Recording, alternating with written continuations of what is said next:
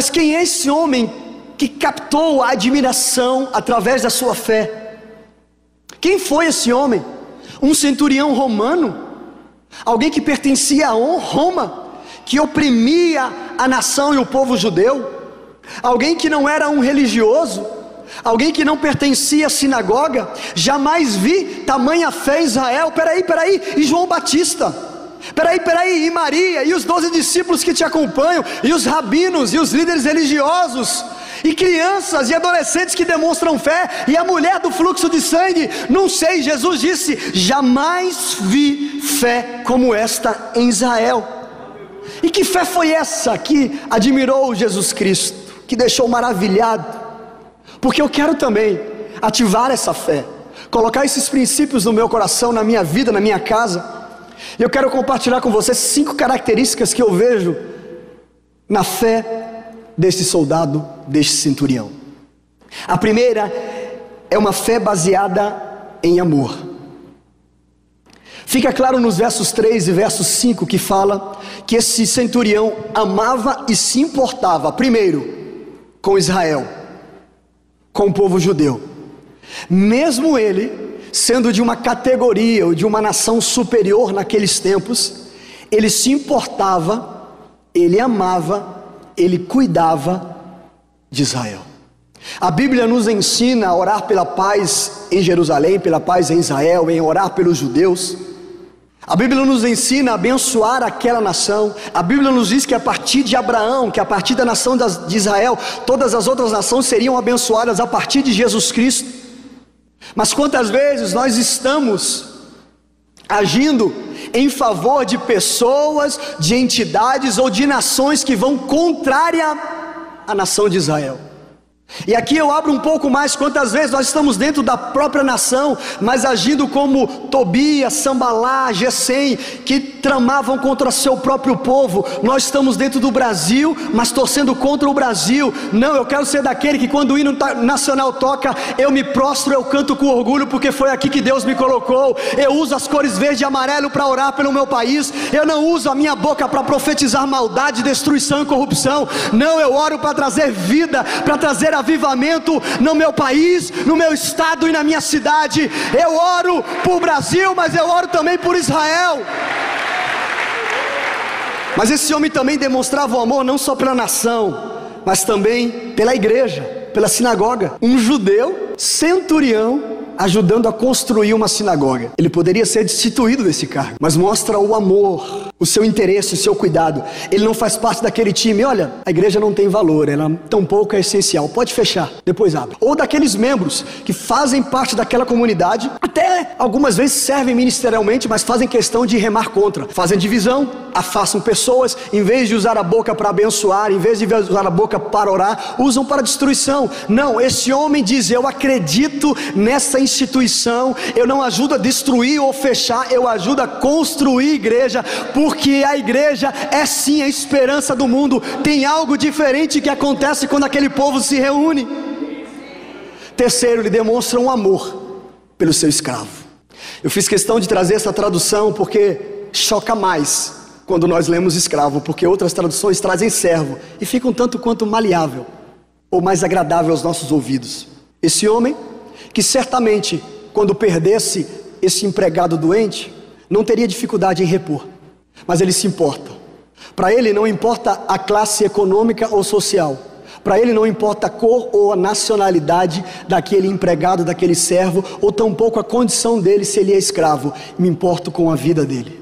Não é a vida romana que importa, é a vida humana que importa. A fé desse homem é baseada em amor, mas também é baseada em humildade. No verso 6 diz: Eu não sou digno de tamanha honra. E quantos líderes religiosos estão dizendo assim: Jesus, ele merece sua atenção, ele merece a sua visita, ele merece te conhecer, porque ele ama a nossa nação, porque ele construiu uma igreja, porque ele se importa. Esse centurião está dizendo assim: Eu não mereço. Eu não mereço receber o Filho de Deus nessa casa, mas nós estamos falando, gente, de um centurião, representante legal de Roma. E do outro lado, Jesus. Para hoje, hoje é fácil nós olharmos para Jesus, aquele que ressuscitou, aquele que é a vida, aquele que nos deu a vida, aquele que nos deu o poder, e declarar essas coisas. Mas naquele tempo, imagina uma nação toda poderosa, Roma, onde escraviza todas as outras nações, e Jesus, de um povo em que o próprio povo nem muito acredita nele. Ele não é nada, ele nasceu. Hum? Mas esse homem demonstra humildade. E quantas vezes nós estamos dentro da igreja com uma mentalidade errada? Deus, por que, que o Senhor não responde minha oração? Por que, que eu estou enfrentando essa dificuldade sendo que eu sou dizimista? Por que eu não consigo avançar sendo eu tão ativo na igreja? Por que eu não recebo oportunidade depois de tudo que eu já fiz por essas pessoas? Eu mereço, é o mínimo do que eu já fiz, mas nós podemos trocar essa mentalidade do eu mereço, eu tenho direito, pela mentalidade de não era nem para eu estar aqui, se não fosse o amor de Jesus pela minha vida, não era nem para eu estar vivo. Eu não sou digno desse amor, eu não sou digno desse perdão, eu não sou digno dessa graça, eu não sou digno dessa reconciliação, mas por causa do sangue do Cordeiro, hoje eu posso estar aqui ajudando outras pessoas, por causa da morte de um justo, por causa da ressurreição de Jesus, eu tive os meus pecados perdoados, hoje eu posso ajudar outras pessoas. Eu que era um desviado, eu que era um perdido, eu que era um negligenciado, eu que era um alcoólatra, eu que era um dogrado, eu que era, enfim, hoje eu estou aqui por causa da graça e do amor desse Jesus que me conquistou. Por mais inteligente que alguém pode ser, se não for humilde, o seu melhor se perde na sua arrogância. E a humildade continua sendo uma parte bonita, bela da sabedoria. Esse homem, a despeito do seu cargo, da sua influência e da sua autoridade, demonstra humildade. Mas também a fé desse homem que surpreendeu Jesus, que deixou Jesus admirado, é baseada em confiança. No verso 7 ele diz assim: basta uma ordem e o meu servo será curado. Que fé, meus amigos, que confiança na autoridade e no poder de Jesus. Basta uma ordem, basta uma palavra. Você não precisa, Jesus, nem entrar na minha casa. O Senhor não precisa nem pôr as mãos. O Senhor não precisa nem falar em línguas estranhas. O Senhor não precisa fazer nenhum jejum. O Senhor não precisa fazer nada. Basta uma ordem e eu sei que o meu servo vai ser curado. Olha a confiança desse homem, Jesus. Não, se eu sou Jesus, permita-me, junto com os meus líderes, assim: tá vendo? Aprenderam a lição? Esse homem está dando uma baita de uma lição para os discípulos, para as pessoas que seguiram Jesus. É como o salmista diz no Salmo 91, verso 2: Tu és o meu refúgio, tu és a minha fortaleza, o meu Deus em quem confio. Ainda que eu não veja, ainda que eu não sinta, ainda que eu não entenda, ainda que eu não tenha resposta, eu continuarei levantando as minhas mãos, eu continuarei dizendo: Eu confio em Deus, eu vou louvar, eu vou adorar, eu vou adorar, porque eu sei, o meu Deus é o meu refúgio, a minha fortaleza, eu confio nele. Mas é bom dizer isso enquanto tudo vai bem, é bom dizer isso enquanto estamos aqui junto com os nossos irmãos, nessa atmosfera, nessa presença do Espírito Santo. É bom twittar, é bom colocar no Instagram, é bom colocar no quadro de casa, na porta de casa, mas é tão difícil quando de manhã, de tarde, de noite nós temos negócios para fechar e o dinheiro vai entrar. É tão difícil quando a semana foi tão pesada e você diz: Eu não aproveitei os meus filhos, eu vou tirar um tempo de folga. É tão difícil quando nós colocamos outras coisas antes e dizemos assim, com as nossas atitudes: Não, Deus pode esperar, Deus pode esperar, porque eu preciso cuidar dessa situação, porque eu estou doente, porque eu preciso. Não, não, não. É na igreja, é na casa de Deus, é na presença do Senhor que eu encontro refúgio e fortaleza.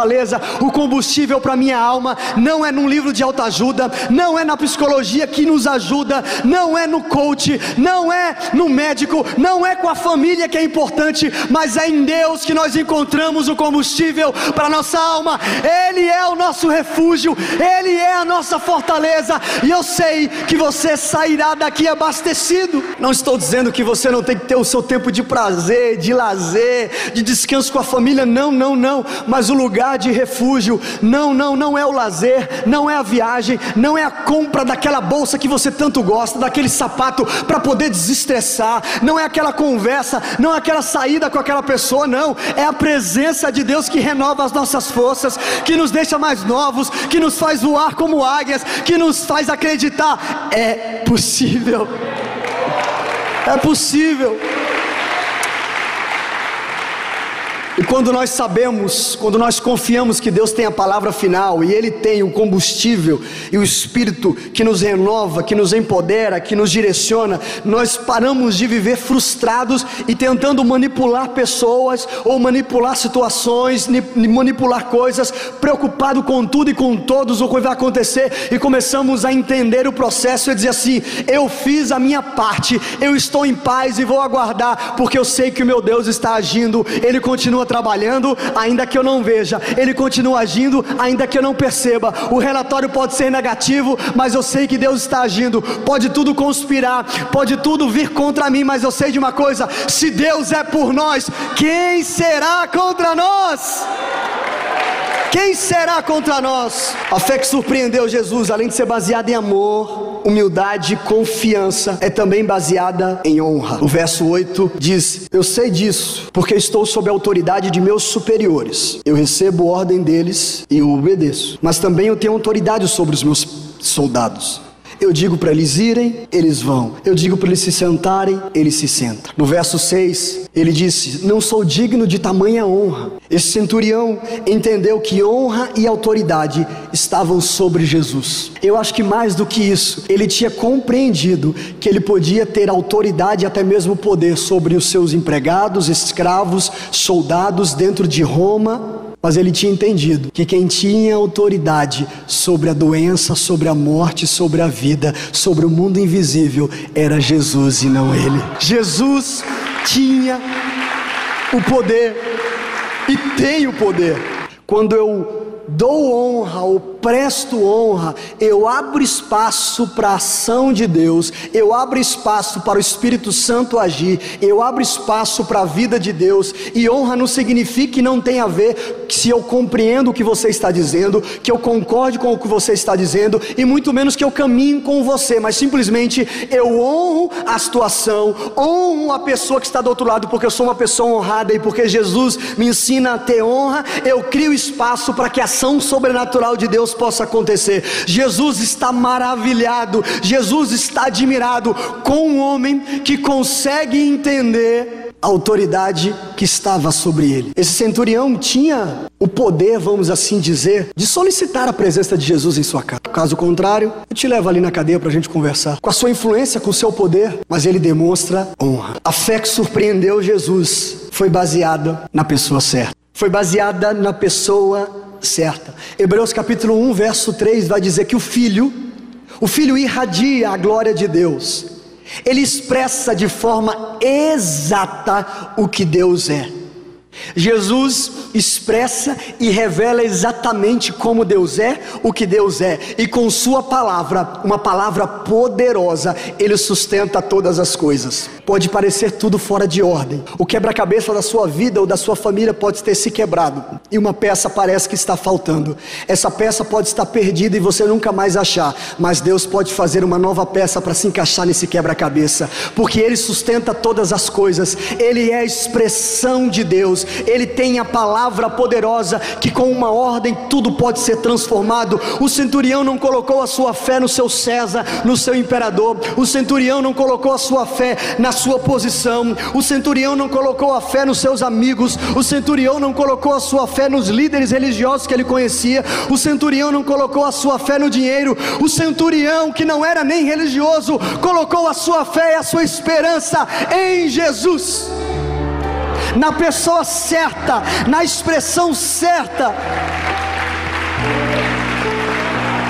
Mas deixa eu dizer uma coisa para você: qualquer pessoa pode semear amor, humildade, confiança e honra e colher coisas muito boas, e vai colher.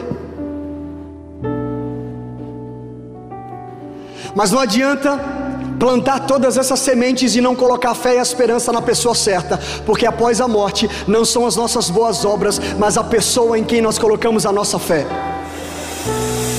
Não adianta pensar que essas coisas vão transformar a pessoa em uma pessoa boa e justa. Vamos colher coisas boas a partir disso, mas é uma fé em amor, em humildade, em confiança, em honra, mas uma fé na pessoa certa que me faz nascer de novo, que me faz ser um filho amado do Senhor, que me faz receber do Espírito Santo, que me faz ser alguém no meu local de trabalho para avivar aquele lugar, que me faz ser alguém no Brasil, em Sergipe, em Aracaju, para dizer: vai acontecer um avivamento. Whoa!